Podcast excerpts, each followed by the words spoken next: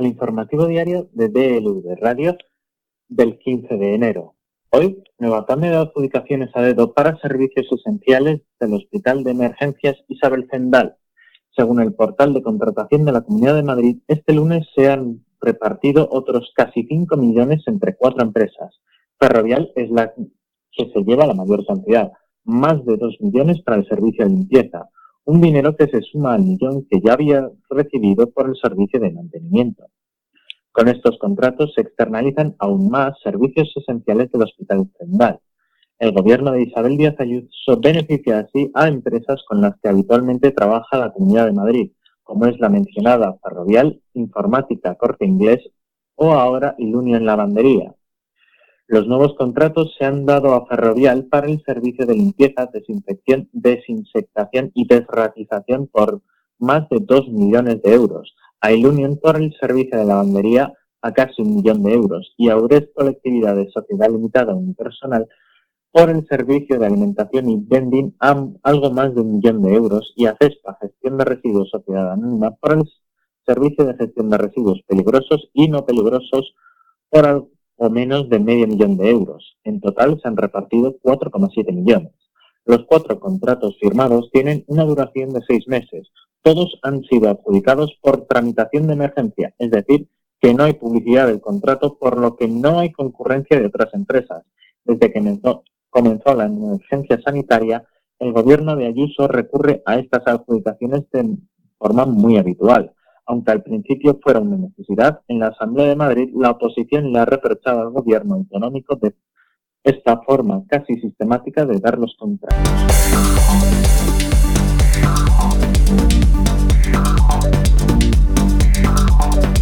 Patrimonio Nacional, el organismo público que gestiona y conserva el patrimonio artístico e histórico del país, está financiando los gastos del personal que asiste al rey emérito en Emiratos Árabes desde que salió de España, según ha informado el diario.es.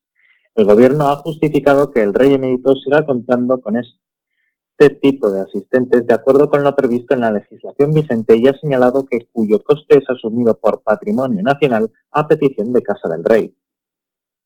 La entidad adscrita al Ministerio de Presidencia que dirige Carmen Calvo sufraga el pago de las nóminas del personal desplazado a Abu Dhabi, los gastos derivados de su estancia allí y sus viajes. En concreto, Juan Carlos I cuenta con tres ayudantes.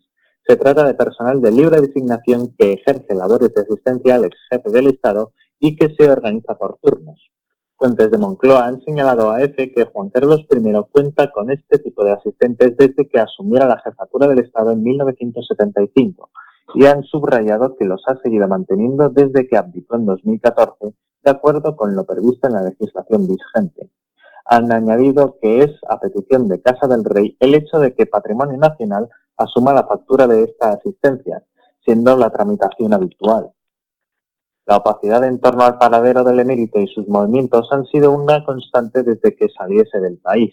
Sin ir más lejos, no fue hasta dos semanas después de su viaje cuando Casa Real confirmó que Juan Carlos I se encontraba en Emiratos. En un primer momento, todo indicaba que el emérito podría establecer su residencia en la República Dominicana. El padre de Felipe VI pagó ante la agencia tributaria casi 700.000 euros para evitar el delito fiscal por presunto uso de las tarjetas opacas al fisco. Aún así, a pesar de la regularización, la Fiscalía del Supremo anunció que seguirá investigando a Juan Carlos I para comprobar la espontaneidad, vericidad y completitud en el marco de una investigación más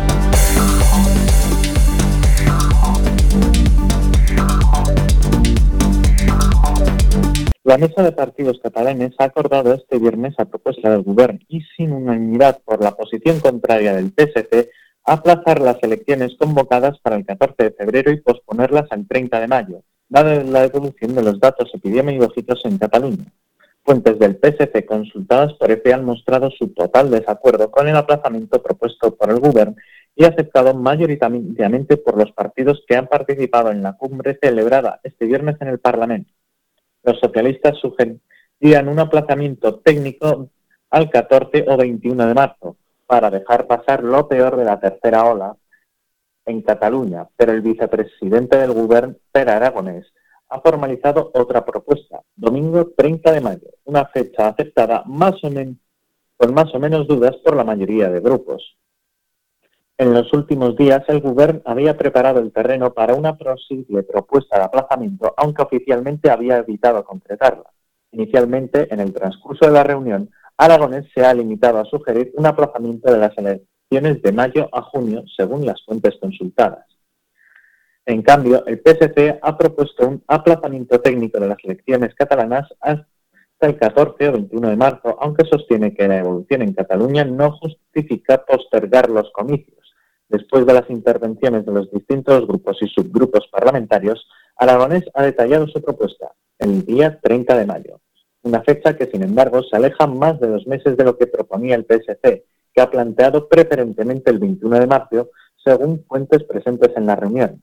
El PDCAT, por su parte, ha sugerido inicialmente como alternativa celebrar las elecciones en abril o máximo el 16 de mayo, mientras que la CUP defendía condicionarlo a los datos.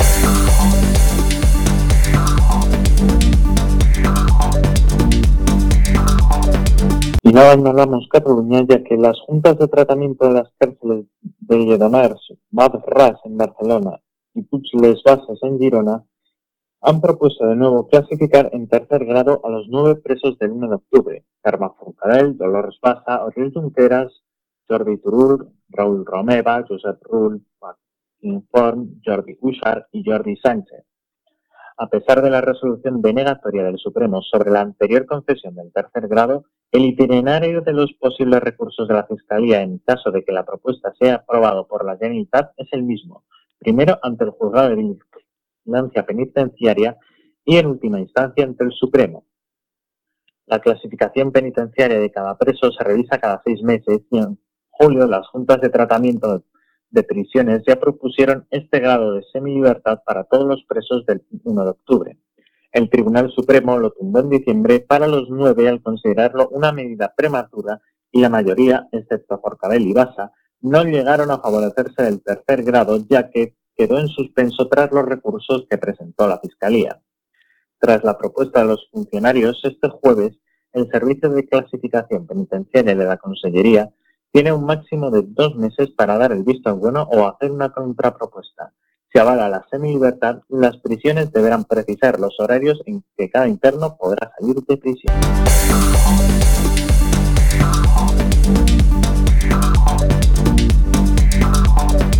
La Fiscalía ha decidido retirar el delito de calumnias que acusaba al comisario jubilado y en prisión provisional José Manuel Villarejo por haber dicho que el ex jefe del CNI, Félix Sanz Roldán, amenazó de muerte a la ex amiga del rey emérito Corina Arsen si bien ha mantenido la acusación por un presunto delito de denuncia falsa.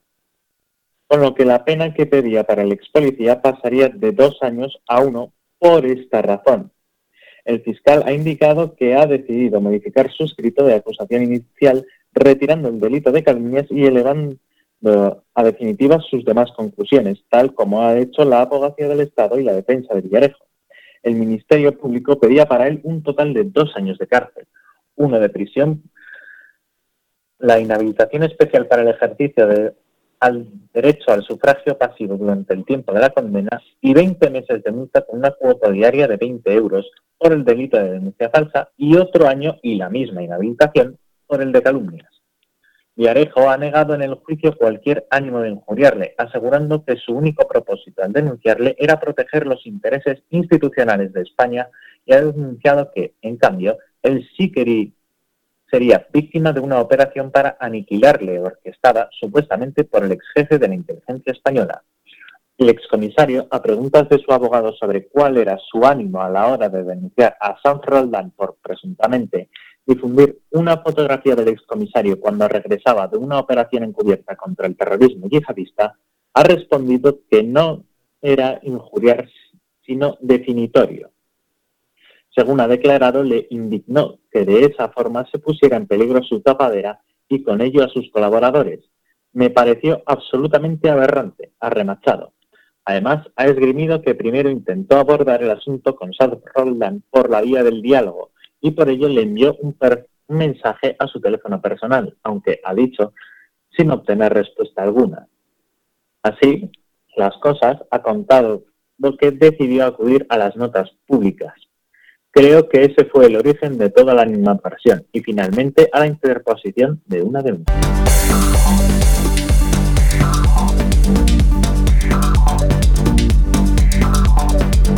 El pasado jueves, los eurodiputados independentistas Carlos Puigdemont, Clara Ponsatí y Tony Comín tuvieron 15 minutos para defender su inmunidad como parlamentarios y pedir que se rechace su suplicatorio. Lo hicieron frente a los miembros de la Comisión de Asuntos Jurídicos del Parlamento y bajo la atenta mirada del conservador púlgaro Ángel Zambaki, persona encargada de la elaboración de los informes de los tres casos. La inmunidad parlamentaria garantiza que un eurodiputado pueda ejercer libremente su mandato sin ser objetivo de persecución política y arbitraria. Este privilegio tiene una doble protección. Gozan de esa inmunidad en su territorio nacional y no pueden ser detenidos ni procesados en otro Estado miembro. Sin embargo, las autoridades judiciales nacionales pueden pedir la suspensión de este derecho para enjuiciar a uno de sus miembros. El objetivo final del suplicatorio es, por tanto, y según el reglamento interno de la Cámara, suspender la inmunidad de un diputado, en un paso que no constituye veredicto de culpa y simplemente permite a las autoridades nacionales proceder a la investigación o el juicio. Para poner en marcha la maquinaria, la autoridad competente, en este caso el Supremo, debe dirigir al presidente de la Aerocámara la petición de suplicatorio. Si esto ocurre, el presidente del Parlamento Europeo debe comunicar en el Pleno de Estrasburgo que ha recibido el suplicatorio correspondiente y enviarlo a la Comisión de Asuntos Jurídicos. Esta comisión está formada por 48 eurodiputados, entre titulares y suplentes, y está presidido por el eurodiputado de Ciudadanos, Adrián Vázquez Lázara. Una vez que la comisión tenga toda la información necesaria, estudiará el caso y aprobará un documento en el que recomendará a la Eurocámara que apruebe o desestime la petición. Y a la sesión siguiente se decidirá a votarse en el Pleno. El Parlamento Europeo adopta esta decisión por mayoría.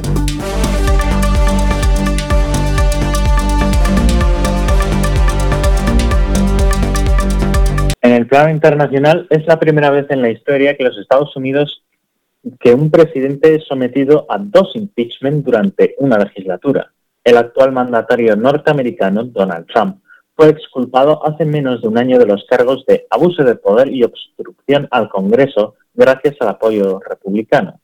Este miércoles la Cámara de Representantes ha vuelto a aprobar el segundo impeachment contra el presidente, acusado de incitar a la insurrección en el asalto al Capitolio, con 232 votos a favor y 197 en contra, pese a que el juicio político no se prevé abordar en el Senado hasta después de la toma de posesión de Joe Biden. Sabemos que el presidente de Estados Unidos incitó a esta insurrección, esta rebelión armada contra nuestro país común. Debe irse. Es un peligro claro y presente para la nación que todos amamos sostuvo Nancy Pelosi, la presidenta del Congreso, en el debate previo a la votación. Pelosi ha dado por aprobado el inicio del proceso de destitución del presidente con 232 votos a favor, 197 en contra y 5 ausencias.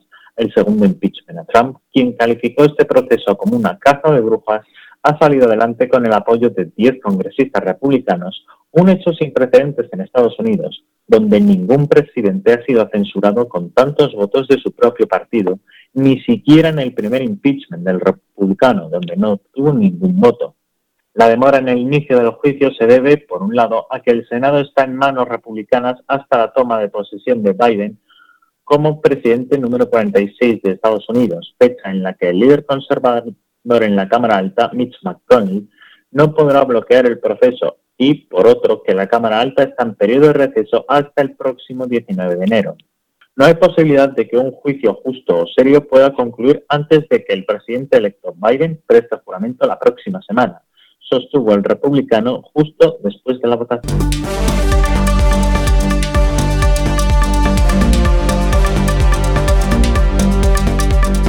La andragueta gondrina calabresa, la más poderosa y desconocida de las mafias italianas, se sienta en el banquillo. Este miércoles ha comenzado el mayor proceso que ha afrontado jamás este grupo del crimen organizado, en el que desfilarán más de 350 imputados en un juicio considerado histórico. Nunca Italia ha vivido un proceso de esta envergadura desde el macrojuicio que descabezó la Cosa Nostra a finales de los años 80. En el juicio siciliano fueron imputados 474 mafiosos, 119 de ellos fugados, y por primera vez quedó establecido que la Cosa Nostra era una estructura criminal unitaria. Estuvo liderado por dos populares jueces antimafia, Giovanni Falcone y Paolo Borsellino. Ambos fueron asesinados en 1992 y se convirtieron en los mayores mártires de la lucha contra la mafia italiana. Si en los 80 los protagonistas fueron estos dos magistrados, todavía hoy considerados héroes nacionales, la relevancia la acapara ahora el fiscal de Catananzo, Nicola Gratteri. El macroproceso contra los calabreses ha arrestado o imputado a estas 355 personas en el marco de la operación Rinastita Scott, dirigida y cerrada en 2019. Gratteri vive desde hace 30 años bajo escolta policial y se ha convertido en el mayor enemigo del crimen organizado de esta región. Él es un hombre de la tierra que ahora tiene 62 años, pero cuando era un niño podría haber acabado corriendo el mismo destino que sus acusados. De niño, Gratteri solía jugar al fútbol con muchos de los malchores que luego puso entre rejas. La operación se culminó después de importantes redadas en Italia, Alemania, Bulgaria o Suiza.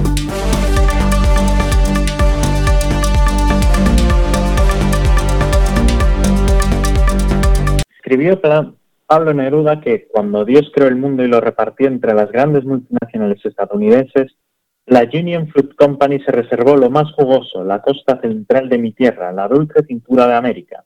Y es cierto que durante un siglo la United Fruit estadounidense trató a muchos países latinoamericanos como si el mismo Dios se los hubiera entregado para hacer con ellos lo que quisiera. Para cultivar su oro amarillo la banana, la empresa no dudó en amenazar, maltratar y matar. Y si un gobierno se rebelaba ante esto, se cambiaba de gobierno. Ahora que es la fruta más popular del mundo y se consumen 100.000 millones de unidades cada año, es difícil recordar que hace no tanto era un manjar exótico y desconocido en la mayor parte del planeta, un producto que en Estados Unidos solo estaba al alcance de los más ricos.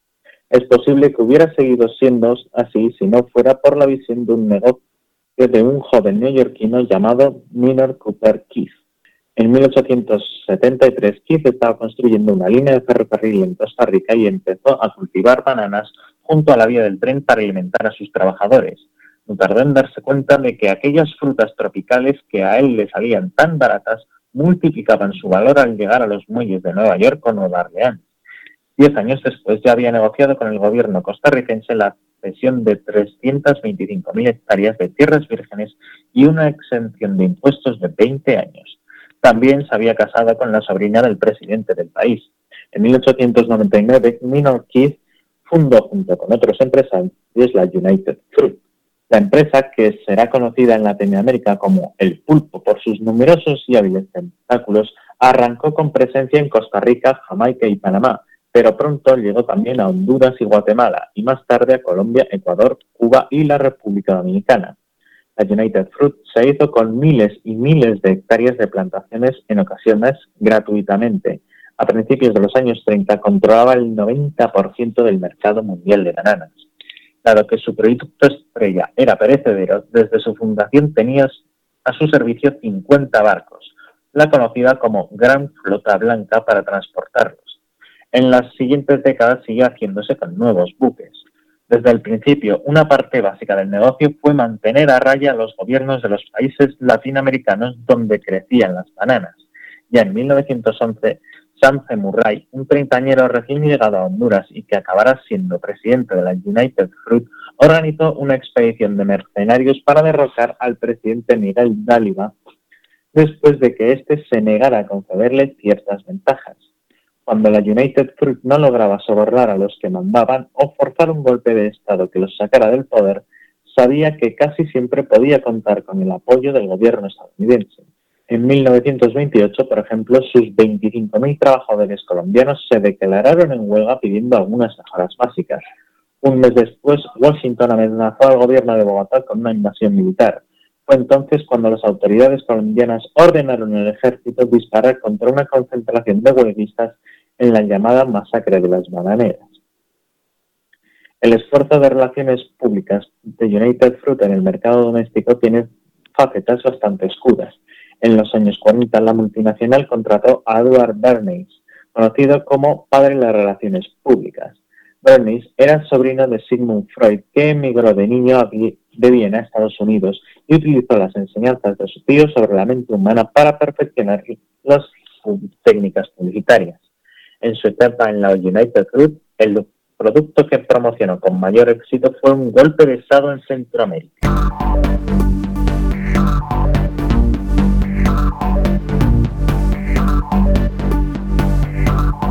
En deportes, la rueda de prensa en la que Renault ha presentado su nueva línea empresarial ha servido para ver por primera vez el Alpine con el que Fernando Alonso volverá a la Fórmula 1 la temporada que viene.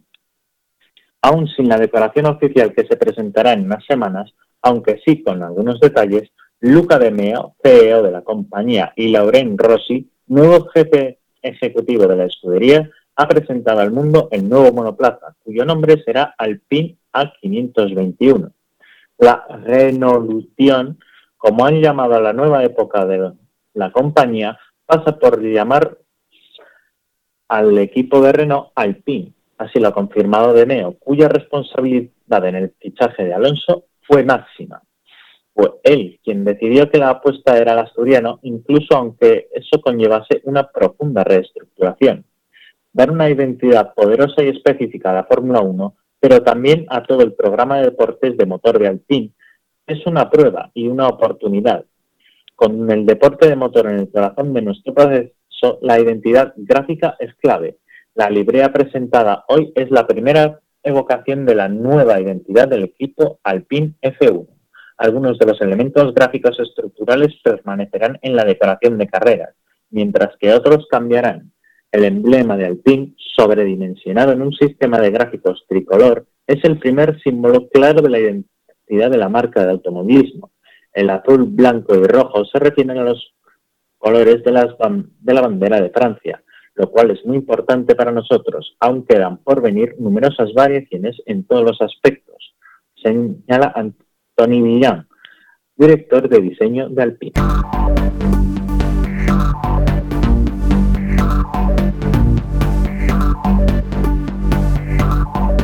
En la previsión meteorológica, intervalos nubosos en el tercio norte peninsular con posibilidad de alguna lluvia débil en el norte de Galicia y Asturias.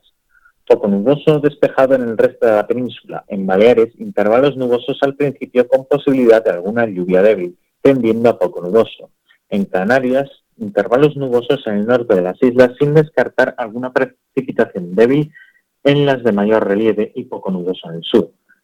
Viento en el noroeste en el nordeste peninsular y Baleares, del sudeste en el litoral norte del noroeste de Galicia, poniente rolando a levante en el estrecho y Melilla y Alicio en Canarias, intervalos de fuerte en la primera mitad del día en Pirineos, Ampurdán, Bajo Ebro y este de Baleares, predominio de viento flojo o calma en el resto. Y así concluimos el informativo diario de DLV Radio del 15 de enero. Les esperamos la semana.